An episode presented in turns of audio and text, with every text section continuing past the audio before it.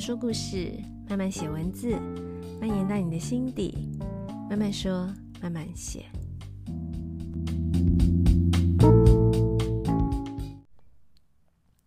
嗨嗨，大家这周过得好吗？从上一集开始，我们就开始聊生命剧本这个这个概念。嗯，也就是说，可能可能我们。我们的灵魂要来到这个世上之前，其实呢，我们手上都已经先拿到了一个剧本大纲，然后会出现在我们生命中的这些人呢，他们就是像是这场戏的这些角色呢，我们也都一起做过了排演，大概看了一下剧本大纲有些什么。那这个时候，可能有人就会说。那如果是这样，所有都是命定的，我们干嘛还要努力？就改不改变不了我们的人生呢？其实不是这样子的。刚刚我们特别说，它是一个剧本大纲，所以你可以把它想成，其实这场戏是有一点像是即兴的演出。我们大概知道整个大纲是怎么走，整个剧情的走向大概是怎么样。可是呢，它会因为你的自由意志的选择，可能会导向不同的剧情支线。嗯，也有一点像，我不知道大家有没有玩过，有些游戏啊，你跟里面的那些 NPC 是可以互动的。例如说，我们现在如果要玩一个寻宝的游戏，然后我们走在森林里面，可能在路边遇到了一个可爱的小怪兽，然后我们可能就。靠近它，然后按下那个互动的键，它可能就出现了三个选项。请问你要往左边走，往中间走，还是要往右边走？那我们可能就可以做其中一个选择。最后它就会导到不同的剧情，可能就会变成不同的结果。那游戏只给你三个选项，但是，嗯，这个人生剧本呢，你可能有很多不同的选择，所以就会变成不同的结果。例如可能。你会觉得这一个课题好难哦。我目前我这一世还不想要 解决它，想就先这样吧。这我就卡在这一关吧，看看下一世再重新来过。那这也是一个选择啊。那有可能你你会决定，好，我要好好的来解这个问题，我要克服这个难关。我希望我在这一世我可以。呃，多过几关，这样升级快一点。所以这都是你的决定啊，你的自由意志并不跟所谓的剧本大纲抵触。你可以决定你你要把这个剧本走到什么样的程度，什么样的深度，什么样的广度。好，那我们回到我们的这次要以亲密关系作为来讲这个生命剧本的这个主题哦。我们上一次已经有稍稍的聊到，呃，人这这辈子大概会遇到三种类型的爱：灵魂伴侣、业力伴侣跟双生火焰。那灵魂伴侣呢，上次有稍稍提到一下，但我们还是再从灵魂伴侣来好好的讲，因为灵魂伴侣其实是非常重要的，它几乎可以说是我们的亲密关系中最重要，或是说。占最长时间的陪伴，我们走最久时间的，就是灵魂伴侣。可是我我这边指的走最久时间，并不是指这一位陪你走最长的一段时间。灵魂伴侣跟我们原来以前大家想象的，好像说我这一生寻寻觅觅都在找这一位灵魂伴侣，不是这样子的。其实只要在你的生命中跟你。嗯、可能有交往过，然后这个关系都算健康、舒服、很自在的。这每一位伴侣都可以称作他为他为灵魂伴侣。所以，如果你谈过五场恋爱，然后还结婚了，总共有六段亲密关系，目前为止的话，那你就是应该这六位都是你的灵魂伴侣。好，那灵魂伴侣呢？他的爱。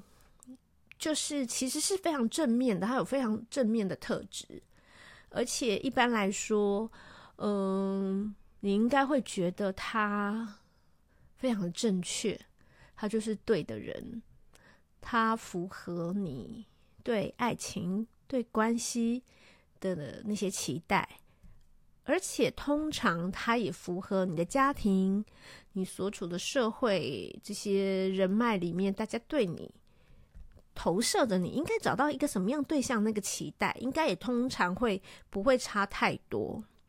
如果外界啊、尤其我这边要补充，越年轻的时候，你遇到的灵魂伴侣，如果外界，例如就我这边的外界指的是家庭，或是你的朋友啊，或是你其他职场什么的，如果对他的认同越高，你会更满意这段关系。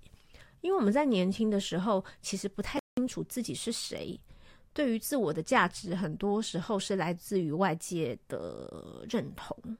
外界的认同对我们来说非常重要，我们就会觉得，嗯，果然这个人很棒，我选的这个没错，你就会更更喜欢这个人。但是，但是这些或许，嗯，当下你不会有那么多感觉，因为我们大部分我们都是会觉得，我们是依照我们自己的想法、我们自己的喜好，选择一个我们非常喜欢的人。那，嗯，可是呢，其实。刚刚我指的这部分还是很重要的，因为灵魂伴侣啊，其实就是在每个阶段，我觉得他同时也在向外界、向世界，呃，去说、去去，他同时也代表我们是谁，就是你选了一个什么样的人，某一个部分、某个角度上来说，也代表了你是什么样的人，所以我们会有什么什么门当户对啊。好，会通常你会选择跟你自己的家庭、你的学历背景等等、个性喜好会比较符合的、比较相像的人。那因为你选择一个这样的人，其实同时也在跟外界表明我是我自己是一个什么样的人。但是呢，灵魂伴侣呢，他。嗯，我们在初期的时候都会这么相爱，我们很希望跟他白头偕老，因为他就是一个这么对的人。可是为什么渐渐渐渐的会，可能有的人还甚至因此步入婚姻了？但是为什么我们也没有摆烂呢？我们也有在经营关系啊。我们为什么会渐渐的五年、十年之后，你会发现夜深人静的时候，你仔细的想一想，奇怪。我们的爱到哪里去了？为什么我们变成这个样子了？很多人会说：“哎呀，这本来就是激情退却之后，就就没有那种爱的感觉啦，或者说就新鲜感没有啦。”我觉得倒不是这样，哎，我觉得是因为，嗯，我们忽略了一个因素，就是无常，也就是。呃，这个世界包含你跟我都一直是在改变的，所以我们的灵魂也一直在改变。我的灵魂在改变，你的灵魂也在改变，环境在改变，空间在改变，所以当然我们的关系也改变了。那如大家可以想想啊，在二十几岁的时候，你遇到的一个你觉得很正确。你很喜欢跟你有很多相像处，很多共同点，或者说互补的地方，也跟你是完全就是互补的很巧妙的这样的一个人，你觉得到了三三十岁、四十岁的时候，都还会是一样吗？这些共同点、这些互补点都还会是一样的吗？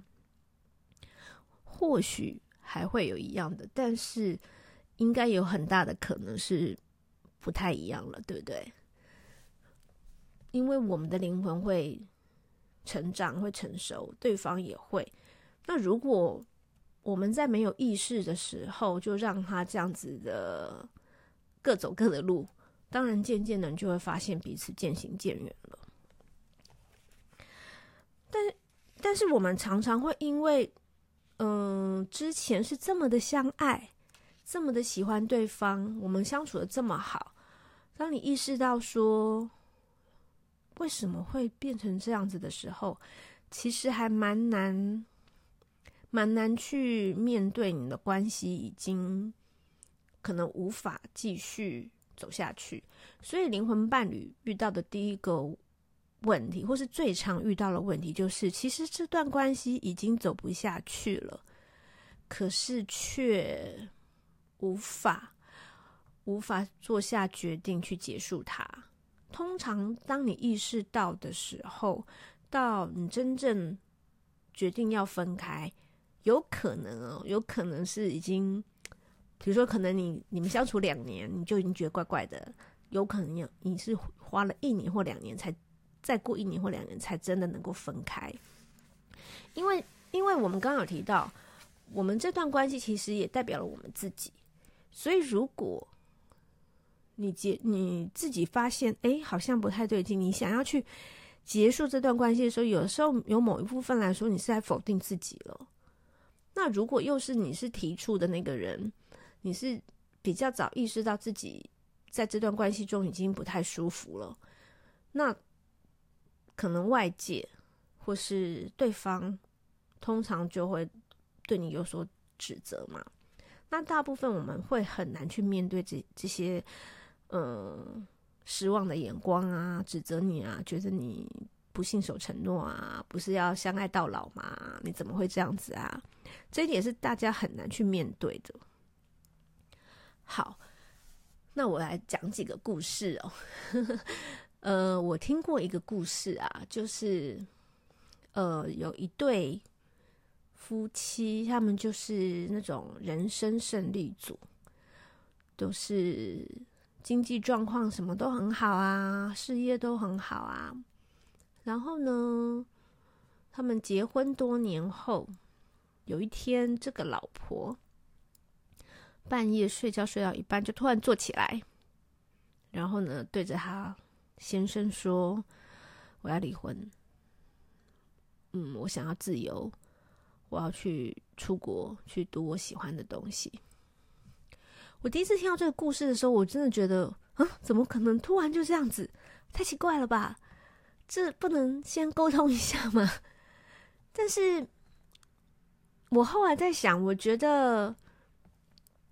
这个太太或许是已经经过一段时间，然后发现这是不得不的决定。我觉得我们的灵魂在逐渐成熟之后，我们渐渐找到我们自己的核心需求是什么的时候，就比较难把自己再放到过去的关系的框架里面。嗯，就是可能呢。当然，有人就会说这样好像很自私哦，你自己决定要怎么样就怎么样。对，自私这两个字也是灵魂伴侣如果面临的到要分开，或是说面临到冲突的时候，嗯，很难去面对这两个字的指责吧。可是我觉得自私完全不是错的事情，在关系里面，因为如果你不够爱自己，你要怎么去爱别人呢？你必须先考量你自己，你要把你自己当做一个独立的个体，你自己是一个人，你是一个完整的人，你才有办法去作为别人的爱人、别人的妻子、别人的老公。那如果你自己都觉得你目前这个角色、目前这个角色你非常的不开心，你自己都不爱你自己，你要怎么去给别人爱呢？像。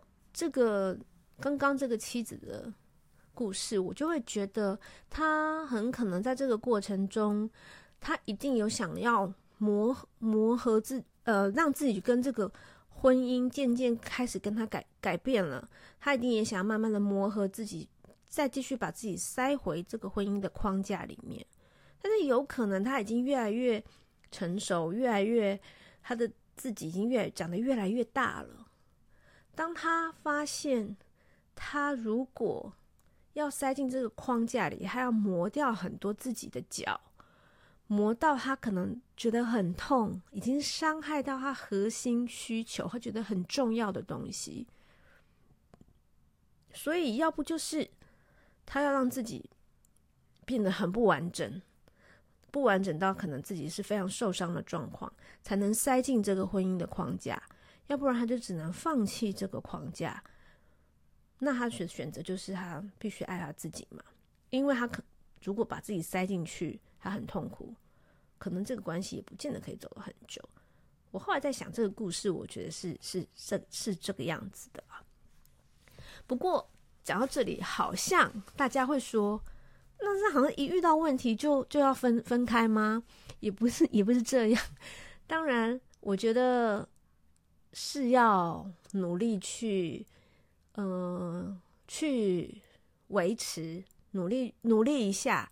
嗯、呃，尤其是我刚刚讲，大家都会灵魂会互相，呃，应该说各自的成长，各自的成长。当这个成长的过程中，如果我们是有沟通的，我们是同步的，我觉得像之前讲说什么什么新鲜感消失啦什么的，我觉得不会，因为我们如果一直都在成长，我们会一直有新的东西可以沟通，可以分享。怎么会没有新鲜感呢？但是如果我们总是各自走各自的路，当我们再回过头来发现，我们两个已经是完全没有交集的人了，我当然觉得跟你没有话可说啊。所以我觉得，当这段关系你发现可能有点点问题出现的时候，嗯，我觉得要注意，就是第一个就是当然就是沟通。那讲到沟通，有很多人都会觉得天哪，这听起来就是好可怕。尤其，但不一不不一定是男生跟女生就会就就一定是典型会怎么样。但是大多比较多的是女生比较爱去沟通，甚至我觉得沟通过多，然后男生听到沟通就会觉得很害怕，觉得天哪，这要讲几个小时啊！而且男生其实比较不愿意把自己心里的感受说出来。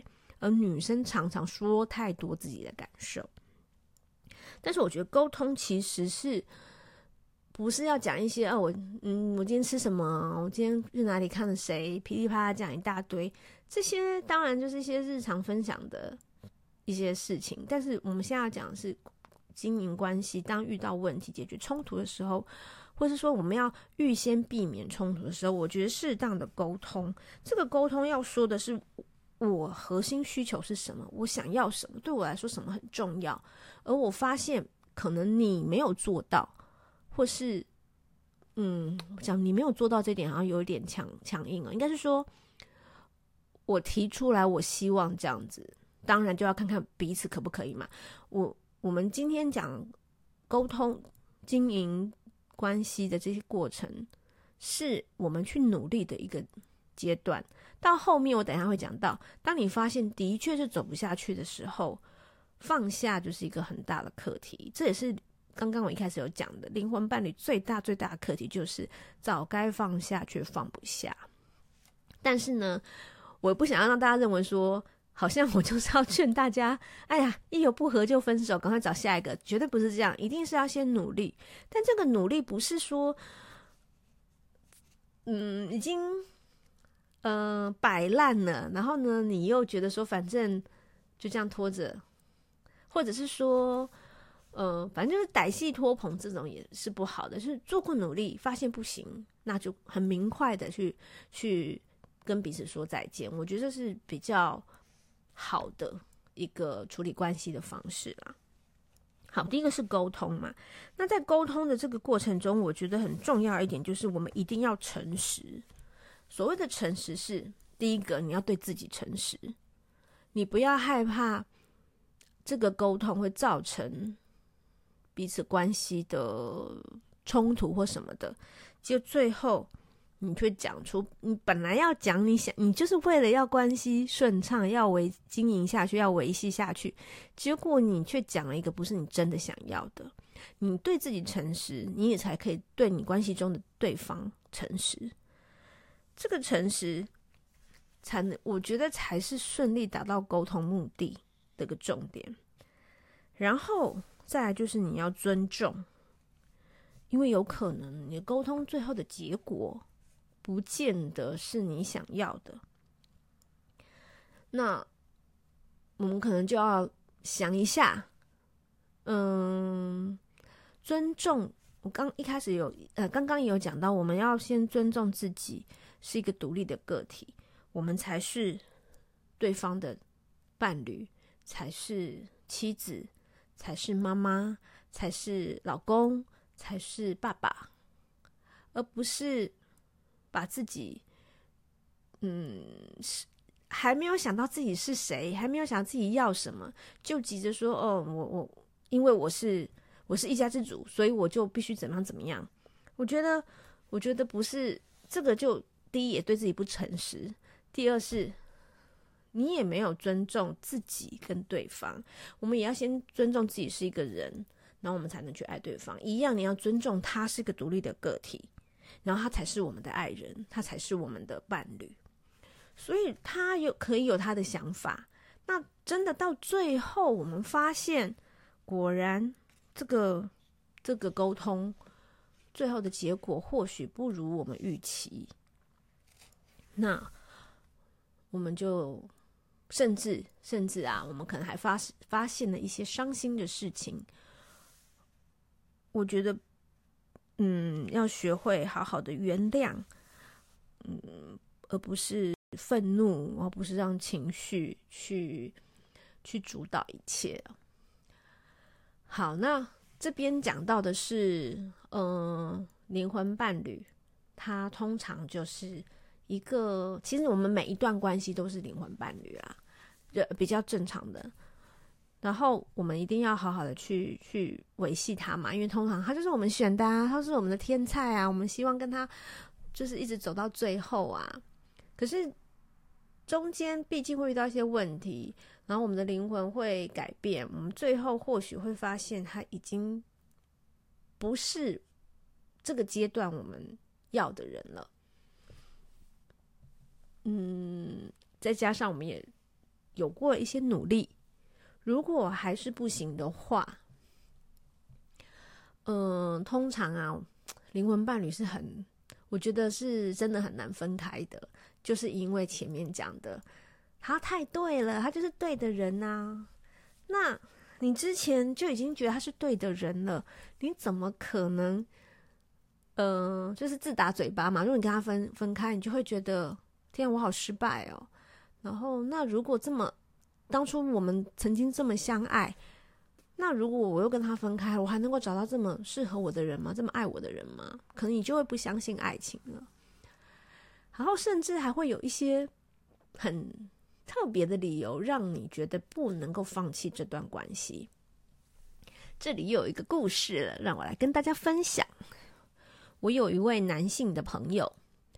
他跟他的老婆在结婚之前也交往了蛮长时间的，有五六年，然后后来就结婚了。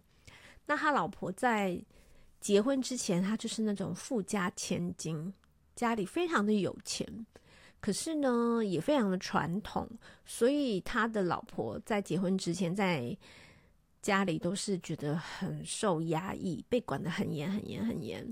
然后他很想逃离那个家，所以呢，我这个男性友人娶了这个老婆之后呢，他就有一种他觉得他把这个老婆救救出来了，然后给给了他另外一个家。那后来他们婚姻当然也遇到了一些问题了，然后以我们其他的朋友来看，就觉得你们这个状态，你们彼此也不太沟通了，然后也。其实就也不太关心彼此了，嗯，简单说，看起来就觉得好像就是没有爱的那种感觉嘛。就会问说，那为什么不分开啊？为什么不离婚啊？当然，有一个原因是因为有孩子嘛。但是我觉得有孩子这件事情啊，因为我没有孩子，我就不多做评论好了。那这个我就不说，我单纯讲他跟我讲另外一件事情，就是他说，就是因为。他老婆跟娘家的关系这么紧张，他老婆非常害怕娘家给他的压力，所以他会觉得，如果他跟他老婆分开，他跟他老婆离婚了，他当初不是才把他救出来的吗？那这样他不是不就是又把他丢回了那个他很很痛苦的那个家里面了吗？他觉得他舍不得，他觉得他对他有责任。他觉得他当初承诺了，我把你救出来，他觉得他做不到，他觉得他有道义上的责任。我听到这个故事的时候，我心里的感觉是，你还是很爱他的吧？不然你怎么会舍不得或者什么？就是我觉得你只是很爱他，你只是就是男生嘛，就是不会表达，所以你是用非常迂回的这种方式在表达，你还是很爱他的。他就跟我说不是不是不是，我真的就是一些，他说就就没有办法，他觉得他有这样的责任啊等等的这样。后来我回去再想，我就设身处地去想，如果我是他老婆的话。我听到这样的原因，我是开心还是不开心呢？我会觉得说他还是爱我的吗？当时我其实真的想不太明白啊。结果呢，后来我自己也遇到类似的事情，就是我跟我前夫呢，在我们的感情刚发生问题的时候，我有一点感情洁癖。哎，虽然是这么说，但我还其实还蛮容易原谅原谅对方的。但是就是我一发生的时候，我那时候就说我要离婚，这样。然后呢，当时后来也是他用他跟我说，他不要跟我离婚，原因也是他说他觉得，嗯、他不想要让我去面对某一些事情。但什么事情我在这里就不说了，我就不不要说太多我个人的事情了。总之就是他不想要让我去面对某一些事情，他觉得如果他跟我分开了，我要去独自面对某一些状况。他也是说他舍不得，他想到就觉得他没有办法让我独自去面对那些，他不想要让我呃那么痛苦，然后他却就是好像他撒手不管，所以他也觉得他对我是有责任的，他要照顾我。当时我听到的感觉就是真的很复杂。我觉得我跟他也算是灵魂伴侣的这种关系吧，因为我们在一起十十几年，真的是在这一次的问题之前，我们的关系是非常的融洽的。就是曾经有过，我觉得我怎么会这么幸福，遇到一个这么好、这么暖男，这真的是一个很。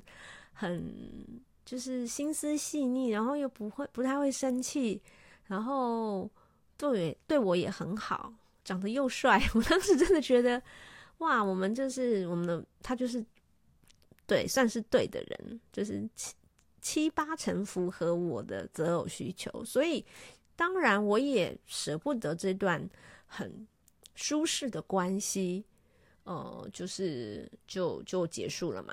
所以我听到他的这，他对我说这些话的时候，我当下很复杂的情绪，我自己也会解读成，所以你应该对我还是有爱的，所以你才会舍不得我，你才会说你对我有道义，你对我有，你要照顾我什么什么的。那这样子，我们的关系应该还是可以继续下去的。可是我同时也有。为什么你不是因为你说你还是喜欢我，你还是喜欢我的样子，你还是喜欢我什么跟我相处的一切，其实还是蛮难过的。这一点其实这个这个很奇怪的感觉是挥之不去的。然后，当然最后我们还是其实早就该结束了嘛，拖了拖的，最后该结束的其实就该结束，拖着到最后也 也还是一样的结果。这就是灵魂伴侣的这个关系要教我们的，很多关系早就已经走不下去了，那该怎么放手呢？好，就像以刚刚这两个例子来说，如果你也面临到这样的问题，你也觉得哦，我不能丢下他，呃，或者是说我不想要当那个坏人啊，嗯，我觉得真的是想太多了。因为你只能自私的管你自己，这边的自私其实就是也是就呼应前面的。如果你自己不好，你要怎么爱他？那你因为你说哦，我要照顾他，但你也对他不好啊，你也对他不好，他会开心吗？那同样的，像我那个朋友说什么。呃，那个什么娘家的问题，他不想要让他老婆再回去那个家，他觉得他要照顾他，那是他老婆的问题，那是他老婆自己人生的课题，他与他的原生家庭的问题是他该面对的。你说你不想要让他再回到那个家庭里，所以你要呃，你不就不跟他离婚，所以你要照顾他。但是你们卡在这样的关系里，他不但没解决他跟他原生家庭的问题，你们的婚姻的问题也一样没有解决啊！你并没有因为这样子就。重新的去检讨，或是让你们的关系更好，然后你老婆是变成，嗯，我们的朋友应该不会听我们 podcast。你老婆应变成在这个家也不开心，也没办法去解决他原生家庭的问题啊！你等于在干涉你老婆做他人生的课功课。像我自己的状况就是，当然我们最后分开了，我的确面临到。很痛苦的状状况，但是我现在经过了那个最痛苦的、最可以说是一个人生的黑夜的状况以后，我就会觉得还好，还好他放手了，还好我离开了，因为这些事情本来就是我该去面对的。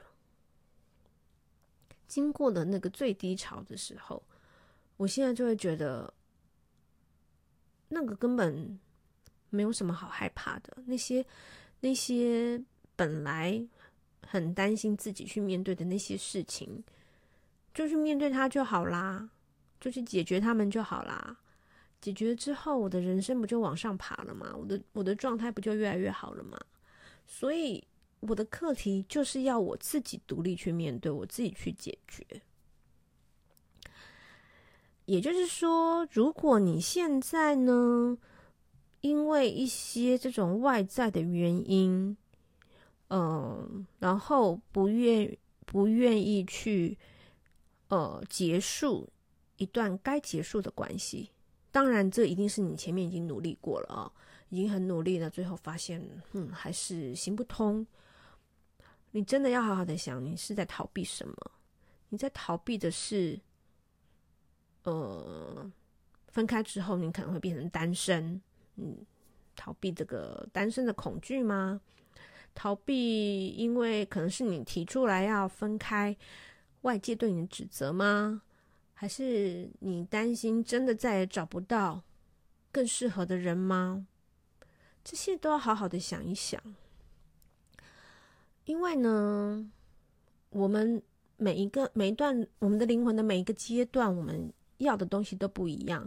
如果你真的非常确定知道自己这个阶段要什么的话，而这一段关系，灵魂伴侣通常，嗯，之前有讲过，他像同学，他比较不是那种，嗯、好像会一直推着你往前进的那一种，那一种鞭策你的。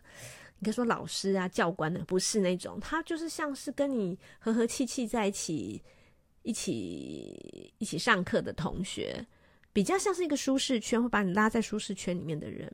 但是他要教你看到，就是你在这一段这个阶段里，你可以到什么程度。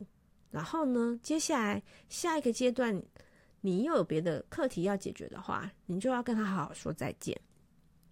很像是一班一班的火车，嗯，这一段关系，这个灵魂伴侣陪伴你，就是到了这一站了，你就该下车了。该下车就好好跟他说谢谢，谢谢你陪我到，谢谢你载我到这里，而不要说你死不下车，然后还怪说这台车怎么一直停在这里啊？因为他就只能送你到这里啊。你如果要继续往前走的话，就在这里。下车，可能徒步走一段，也可能马上就可以找到下一班车，可以转车，让下一班车陪你继续的再走一段路，往你的目标前进。所以每一每一段每一段每一段关系，每一段灵魂伴侣的关系，都是都是很好的。其实你如果回头去想啊。去想你初恋，去想你前几个，应该都是还不错的人吧？因为当毕竟当时都是非常喜欢的嘛。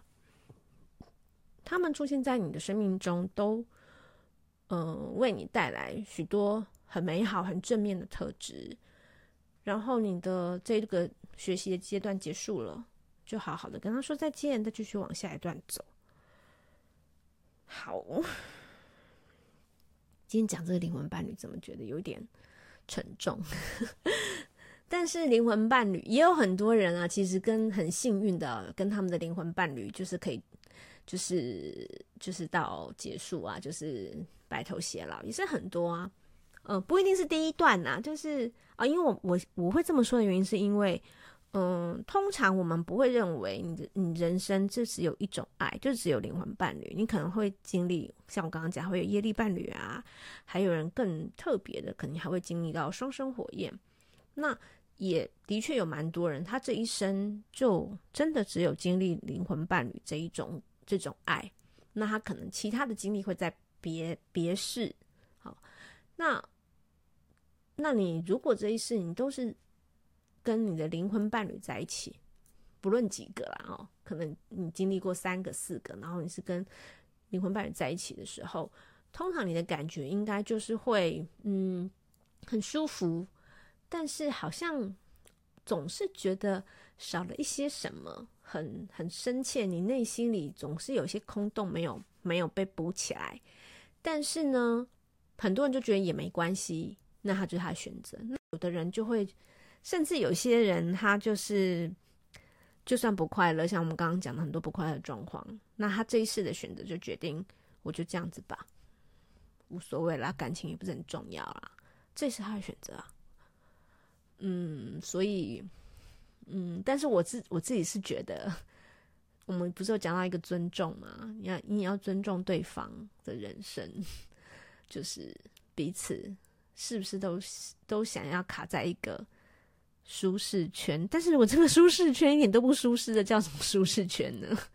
我要的舒适圈当然是很舒服的才叫舒适圈呢。那如果彼此都卡在那里，然后两个人都不快乐，这叫什么舒适圈呢？好了，今天话有点多，又讲了三十几分钟，还没有休息。好，我们今天的灵魂伴侣大概就到这边。我当然还是希望大家跟自己的灵魂伴侣都很开心，因为灵魂伴侣通常都是很棒的人，都是还不错的人。毕竟都是你们当时相遇的时候，你们觉得他很好，你相处灵魂伴侣一般来说相处起来都非常的自在，非常的舒服。不太会是很很不开心的经验呢、嗯，我我指的是初期啊，当然到后面开始大家可能要分开的时候，当然难免都会有一些痛苦嘛，分开的痛苦。但通常以整段关系大致上来看都是很棒的。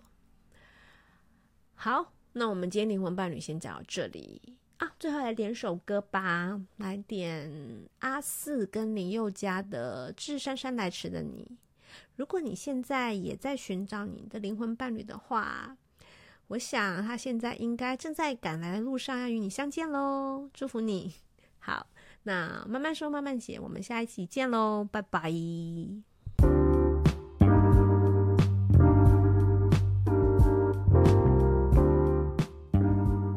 这一集的慢慢说，慢慢写就到这里喽。